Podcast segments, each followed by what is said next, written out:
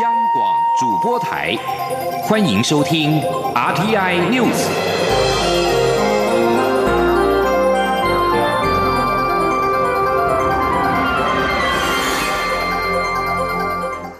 各位好，欢迎收听这节央广主播台提供给您的 RTI News，我是陈子华。世界卫生组织 WHO 秘书处在以一中原则回应台湾的参与。外交部在今天表示，世卫组织秘书处错误引用联合国大会第二七五八号决议以及世卫大会第二五一号决议，回应台湾参与世卫组织的相关议题，并且持续维称我与世卫组织已经有良好以及。广泛的互动，中华民国外交部要表达强烈不满。同时，外交部强调，这两项决议没有授权中华人民共和国在联合国体系当中代表台湾，只有台湾的民选政府才能在国际上代表台湾两千三百万人民。记者王兆坤的报道。关于台湾争取参与世卫组织一事，外交部再次预促世卫组织秘书处勿忘其全民军舰的崇高目标，应秉持中立专业立场。真正展现其作为国际一位领导组织的风范与担当，不要沦为打压台湾两千三百万人民健康人权的帮凶。外交部对于联大第二七五八号决议提出正式的官方立场。外交部表示，联大第二七五八号决议及世卫大会第二五点一决议，仅确认中国代表权的归属，并未提及台湾是中国的一部分。这两项决议都没有妥善处理台湾两千三百万人参与联合国及其专门机构的问题。更为授权中华人民共和国在联合国体系中代表台湾。外交部发言人欧江安说：“换言之，联合国大会一九七一年的第二七五八号决议，以及 WHA 的第二十五点一号决议，均跟台湾的人民没有关系。台湾，我们是国际社会所赞誉的民主国家，我们具有完整的国格。”也拥有先进完整的一个医疗跟照护的体系，也只有台湾的民选政府，才能够在国际上面代表我们台湾两千三百万人民，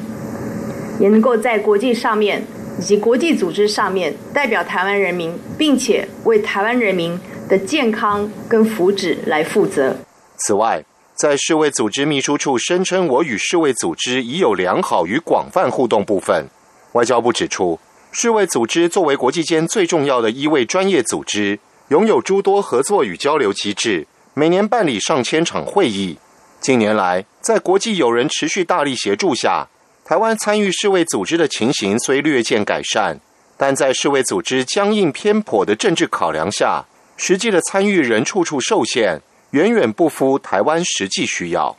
外交部表示。世卫组织秘书处的说法以偏概全，并未呈现事实全貌。外交部已在四月十五号发布的新闻稿中，就我方与世卫组织互动受限情形作出详细说明，另要再次呼吁世卫组织应加强改善与我国的交流互动。外交部说，面对武汉肺炎疫情急剧蔓延全球，有越来越多国家注意到台湾遭排除于世卫组织之外，对全球卫生安全造成的遗憾与风险，也认同台湾的参与。的确能对世卫组织有所贡献，这充分显示我方专业、务实、有贡献的推案诉求，已获国际社会广泛支持。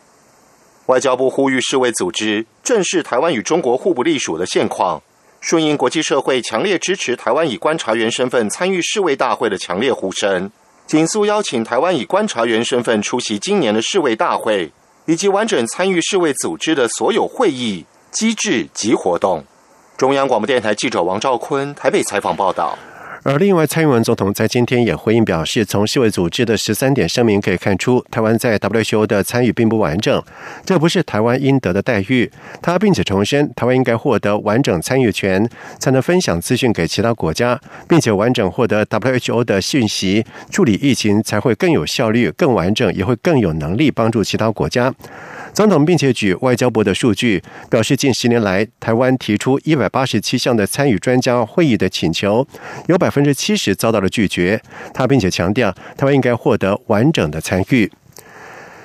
中央流行疫情指挥中心专家小组召集人张尚淳在今天也证实，在十五号我方专家小组确实有跟世界卫生组织透过电话进行专业会议。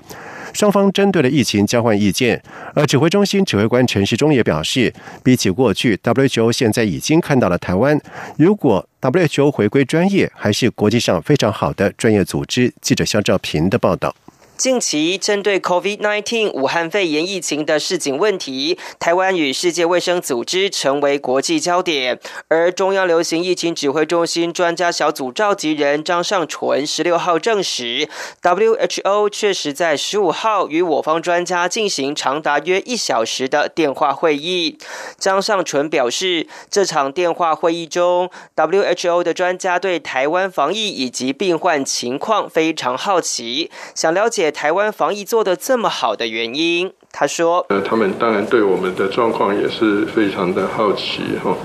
那呃，了解说我们做的这么好的一个结果是怎么做的哈？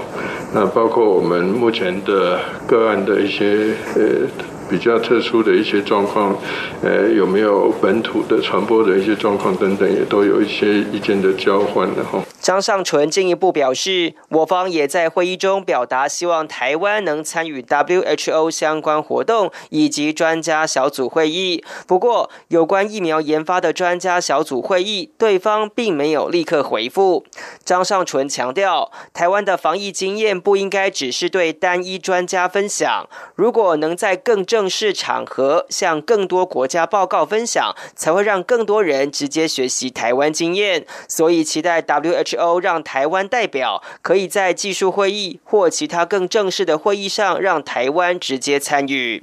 而正当国际开始讨论 WHO 功能之际，指挥官陈时中则表示，WHO 里面有很多专家系统，这也是台湾想加入的原因。虽然最近是稍微变了调，但整体体质。还是好的。如果未来可以回归专业，还是世界非常好的组织。他更表示，比起以前，WHO 已经看到了台湾。陈时中说：“WHO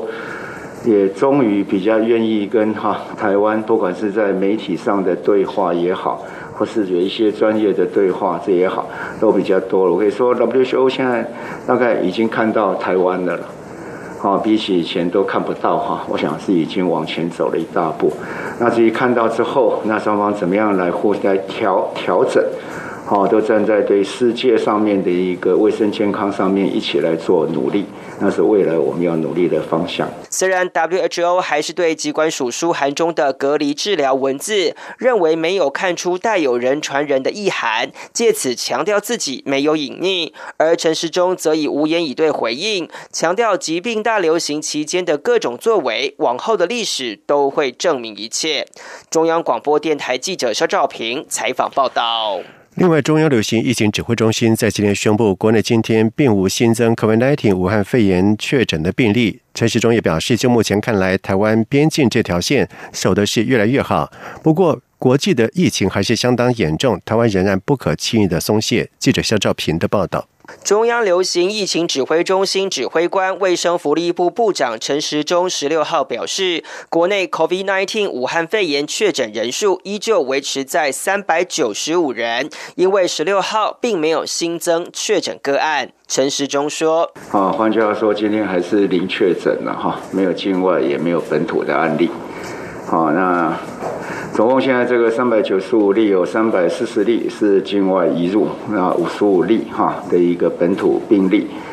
那确诊案件有六人死亡，一百五十五人解除隔离。陈时中也说，武汉肺炎在全球的死亡率不断攀升，已经来到了百分之六点五，但台湾仍维持在百分之一点五二。而全球确诊患者的康复率为百分之二十四点五，而台湾则是百分之三十九点二，显示台湾在防疫跟治疗上的表现相对比国际来得好。但千万不能因此松懈，因为台湾目前还有十起感染源有待厘清的确诊个案。虽然有八起已经过了潜伏期，但另外两起还在高度警戒期。陈时中说：“哦，未知感染源的哈，那大概有八例，哦，已经过了我们十四天哦这样的一个观察期。那有两岸哈仍然在我们这里的一个高度警戒的哈。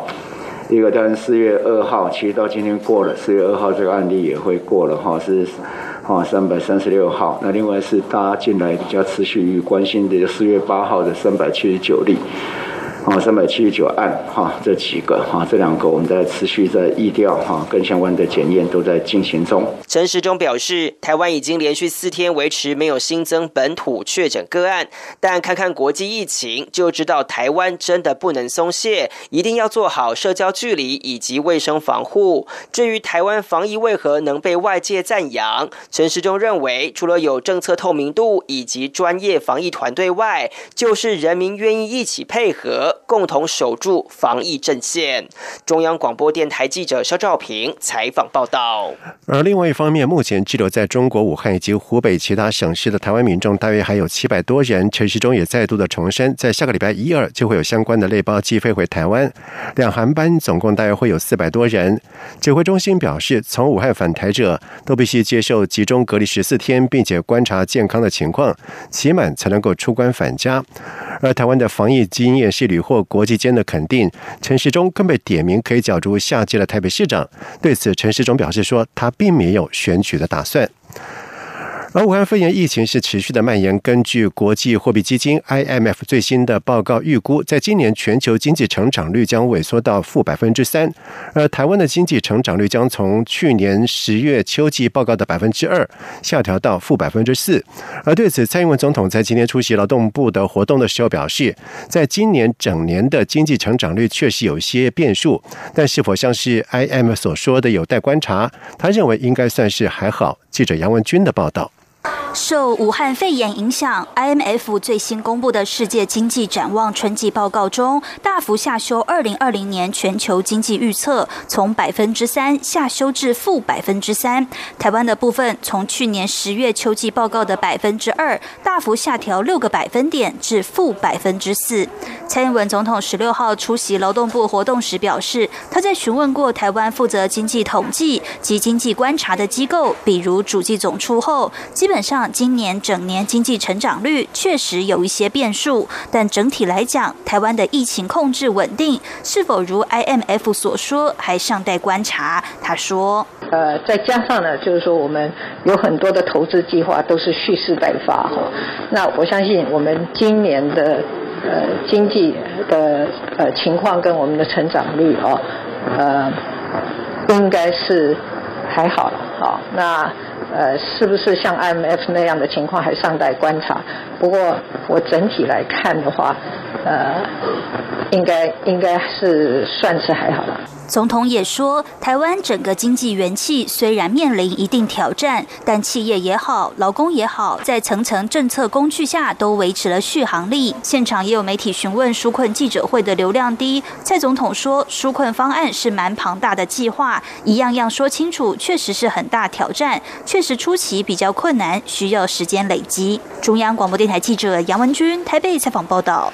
而另外一方面，工商团体则是表示说，台湾的防疫做得好，情况不至于像 IM 预测的那么悲观。不过，要守住今年的经济成长率的关键，仍在于政府的纾困振兴方案速度要快，而且要实时检讨执行率，才能够成功的发挥效果。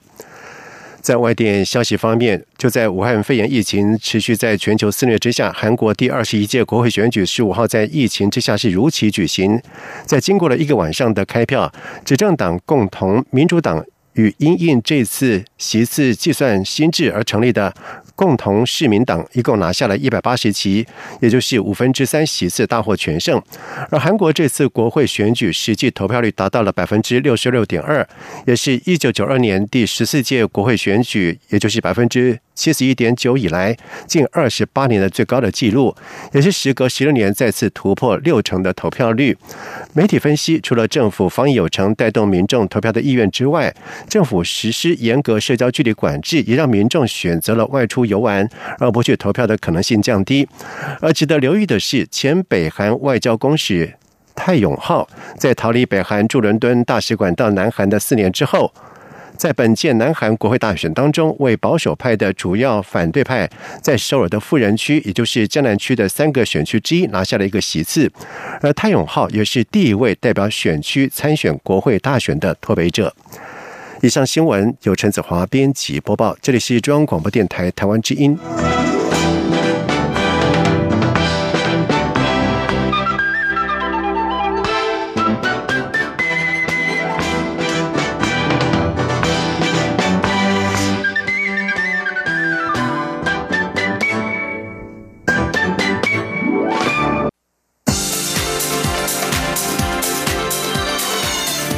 是中央广播电台台湾之音，欢迎继续收听新闻。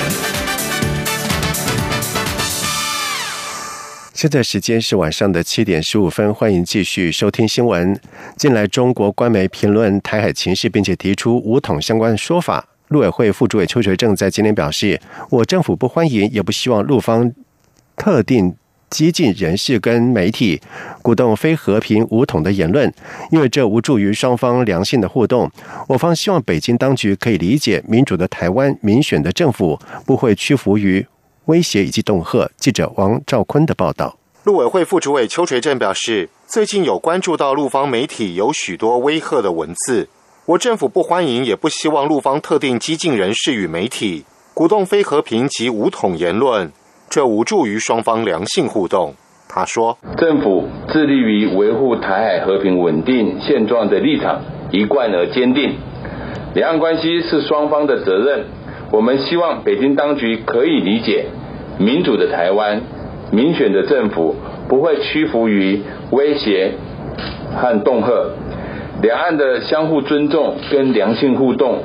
才符合彼此人民的利益与期待。”关于第二梯次华航定时定点航班从上海接返滞留湖北民众的处理进度，邱垂正表示，目前二十号、二十一号两架次航班都已额满，各有两百三十人预定搭乘，还机会将逐一联系确认，是否会有第三梯次，则将视情况再做决定。他说，后续也会看这个搭机报名的状况，来决定是否再安排定时定点的返台航班。至于武汉到上海间的交通问题，邱垂正指出，在武汉解除交通管制措施、铁公路运输逐渐恢复后，前往上海搭机的交通应会比较顺利。加上公布时间较早，民众可有更多时间准备。但若仍有问题，政府会透过相关管道提供协助。此外，有关日前引发讨论的东方卫视驻美记者张金义，邱垂正表示。张金义具有台湾地区人民的身份，担任上海东方卫视驻白宫记者兼上海广播电视台北美新闻中心主编。由于上海东方卫视是陆方党务及政务系统的直属事业单位，因此他以涉嫌违反两岸人民关系条例有关国人不得担任中国大陆党政军或团体相关职务或为其成员等规范，陆委会将会同相关主管机关紧速依法查处。中央广播电台记者王兆坤台北采访报道。立法院朝野党团在今天时再度针对了追加预算的纾困条例修正草案进行协商，但是在经过了一个下午的论战，朝野对于排付发现金措施仍是没有达成共识。最后，国民党团要求行政部门提供进一步民众所得廉征的相关资料，作为检讨排付门槛之用。而朝野党团也将在二十号再进行协商，如果协商不成的话，您直接诉诸二十一号的院会表决。记者刘玉秋的报道。立法院长游锡坤十六号再度召集朝野协商纾困条例修正草案，但朝野党团一开始为了纾困条例要不要排除一个月协商冷冻期各抒己见，后来又再度为了国民党所提另编列新台币一千亿元预算，以所得集聚计算排付后直接发放现金给民众的措施论战。民进党团强烈质疑国民党团所提的发现金排付条款不可行，因为以加户报税所得集聚计算，仍有不少未缴税。但未受到疫情冲击、收入减少的民众领得到，反而稀释了真正需要纾困的对象。民进党团干事长郑运鹏直言，以国民党团的排付标准，就连他都领得到六千元的纾困金，并不公平。民进党团支持行政院所规划的以一千零三十五亿元照顾三百零二万人的纾困方案。我当立委，我领得到六千块，我应该领吗？各位应该领的都领到六千块，我们应该领吗？不行嘛！所以你们这一套收入是不同，我们为什么要被纾困？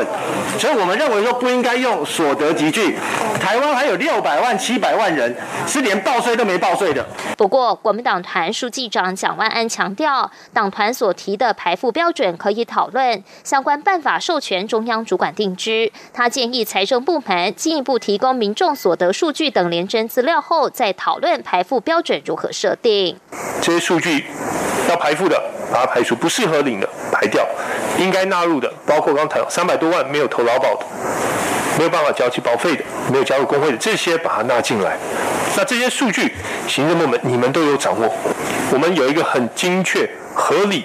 应该要被照顾的这一群，我们都把它纳进来。朝野不仅为了发放现金措施没有共识，针对纾困预算上限是否再提高也有不同看法。其他包括明定疫情指挥中心应变处置或措施范围，受冲击的中小企业是否调降营业税到百分之三等条款也都遭到保留。经过近四个小时的协商后，立法院长游锡坤最后才是。将在二十号再次召集朝野协商，若届时仍协商未果，拟于直接送交二十一号的院会表决处理。中央广播电台记者刘秋采访报道。劳动部针对受到武汉肺炎冲击的劳工，开办了每人新台币十万元的纾困贷款。劳动部次长林玉在今天表示，最快在二十七号就可以申办劳工纾困贷款，而且会放宽无劳保受雇者的工作事实认定，以及开发 A P P 方便劳工来申办。另外，劳动部推出的安心即时上工计划，已经有将近有六千人登记，预计在年底之前会开发出六万个职缺。另外，金管会主委顾立雄表示，为了协助纾困小规模营业人，金管会简化了相关的申贷程序，跟信保基金推动简易式信用评分表。如果申贷金额在新台币五十万元以下，将改采简易式信用评分表，取代财务报表以及四零一报表，核贷只要三天，年利率是百分之一，预计在下个礼拜就会上路。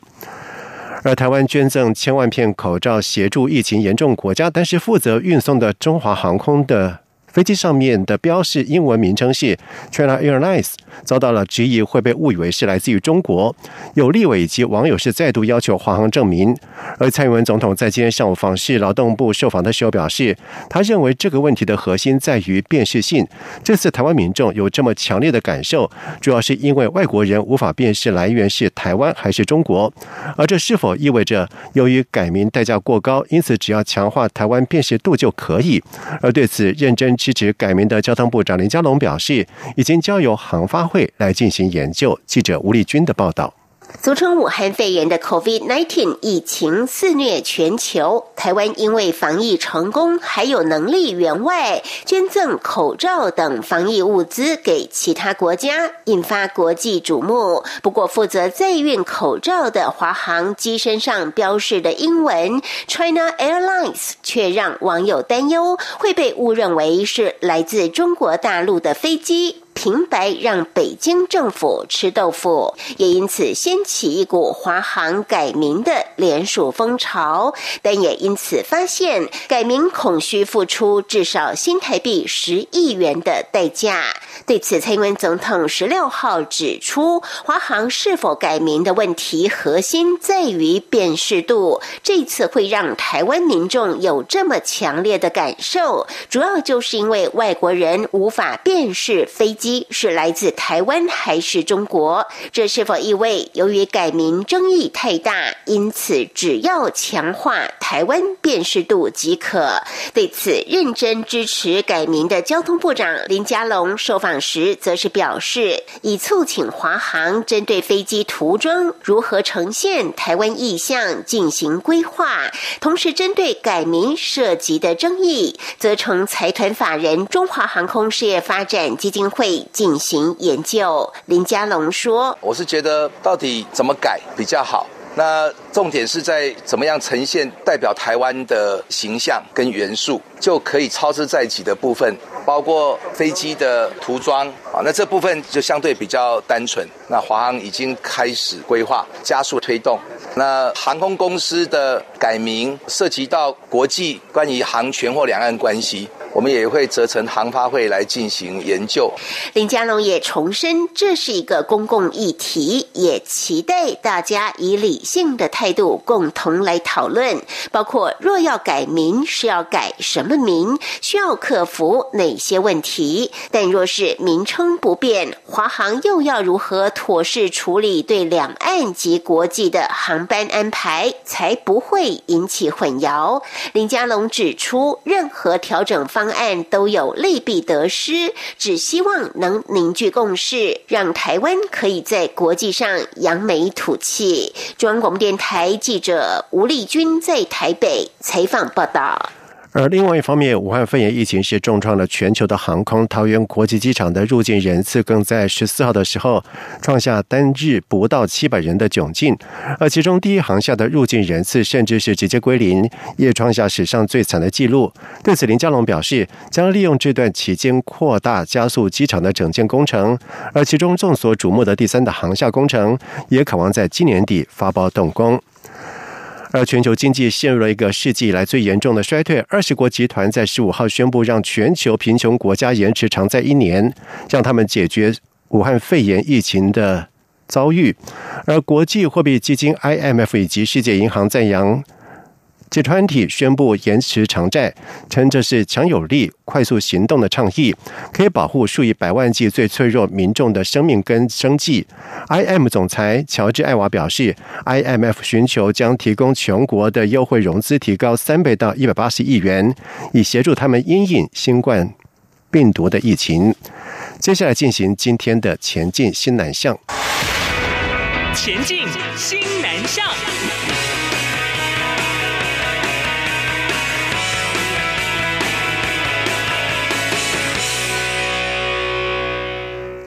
全球防疫，台湾可以帮忙，而且正在帮忙。国际福伦社、星光医院、马偕医院是携手合作，援助友邦博流，在今天举办了捐赠仪式，共同提供影像气管插管系统以及抽痰机、病毒核酸侦测试剂等设备，总值达到新台币一百多万元。记者郑祥云、陈国维的报道。各种医疗防疫物资装箱陈列在一块，总价值超过新台币百万。国际福人社和星光医院及马街医院共同援助博流，捐赠实验室裁剪设备、病毒核酸侦测试剂、抽痰机，还有可以让医师保持一定距离进行诊疗的影像气管插管系统。这也是台湾的一个产品，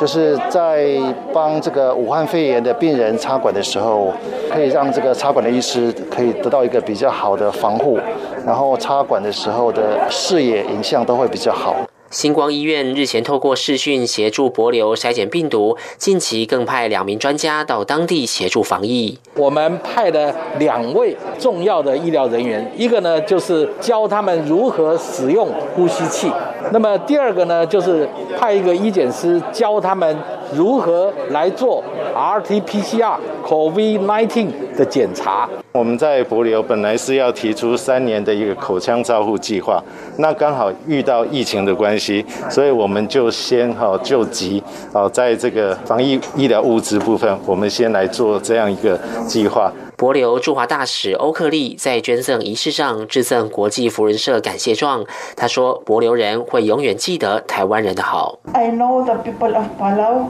will remember your help or your donations forever. 所有援助设备将安排专机运送，展现我国官方与民间对友邦的重视和共同抗疫的决心。中央广播电台记者郑祥云、陈国伟台北采访报道。而在面对 COVID-19 的疫情不断的在世界各地的蔓延，台湾正在向国际社会伸出援手。身处泰国的台商们也不落人后，曼谷大连昌旅泰台商的狮子会也发起了防疫物资捐赠活动，为当地的社区防疫工作尽一份心力。而这项社区防疫物资捐赠活动是在在今天上午在国会议员的办公室举行，由该狮子会创会会长何素贞、会长许月登以及泰国台商总会总会会长。郭修敏、侨委员蔡宗成等侨领一起捐赠口罩、消毒液等防疫的物资，而驻泰代表处代表童振源也邀受邀前往观礼。他表示，大林昌狮子会这项协助社区弱势、协助抗疫的义举，象征吕泰台商在打拼多年、事业有成之后，不忘回馈泰国的社会，透过具体行动彰显台泰一家亲，并且有助于强化台泰民间的友谊。此外，在驻泰代表处的协助之下，泰国台商以及侨团也在上个礼拜成立泰华侨界，协助泰国抗疫联合募款小组进行募款，也购买防疫的物资，捐赠泰国医院院所。而目前该小组持续收到各方提供的防疫物资或现金，在上个礼拜已经捐赠检察总医院若干口罩，近期将在捐赠物资给予更多需要的医院。以上新闻由陈子华编辑播报，这里是中央广播电台台湾之音。